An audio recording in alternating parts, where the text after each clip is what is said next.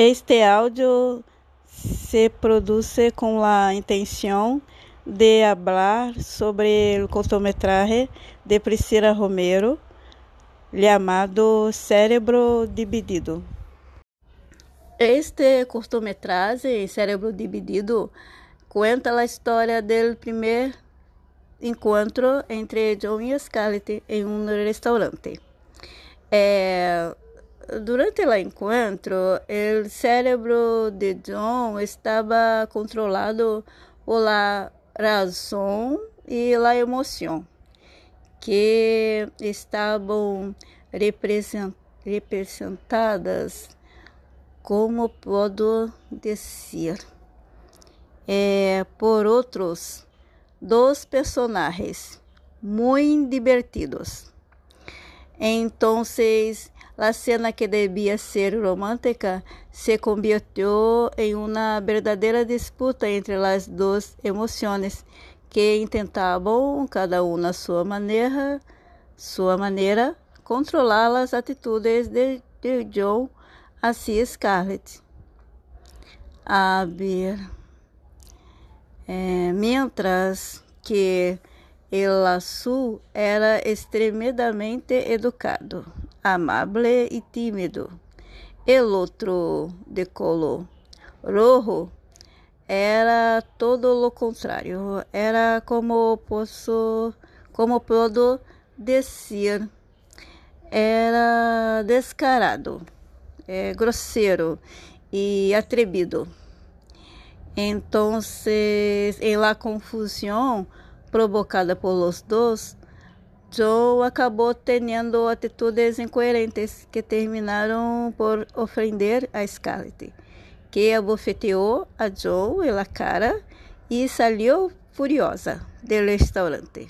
Os dois, que representavam os sentimentos de Joe, se deram conta do problema que causaram e trataram de revertir o desordem e começaram a ordenar a atitude de John juntos. Com isso, John se desculpou com a Scarlett e pouco depois se beijaram. Pouco depois do beijo, Scarlett estava como posso dizer é, visivelmente excitada e, para surpresa de todos, seu cérebro também estava dividido por dois personagens femininos, al igual que o de John.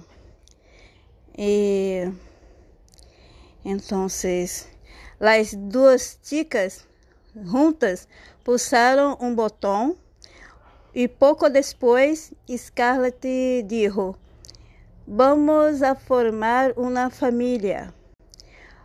É, os dois controladores de John entraram em desesperação ao escutar a frase. Em o mesmo momento, é, como posso dizer, é, suena uma alarma, alarma de peligro e os dois juntos pulsaram um botão, dando a entender que iam a, ser que John o era dali. Então, penso que o cortometraje é interessante porque aporta uma caricatura de los desagradáveis estereótipos masculinos e femininos. Penso que talvez haya inspirado a película intensamente, que tem uma narrativa similar, pero gêneros diferentes. A mim me parece que em alguns momentos o personagem de John apresenta duas personalidades diferentes, como se fuera de doble personalidade, entende? E a vezes corre a ideia entre o conflito de la razão e a emoção que o conto quer apresentar.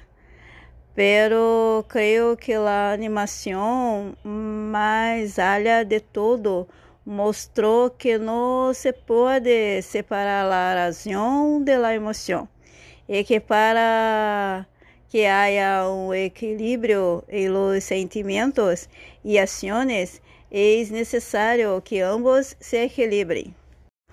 Ao final, creio que todos temos vocecitas dentro da cabeça que funcionam como dois personagens que controlam nossas atitudes.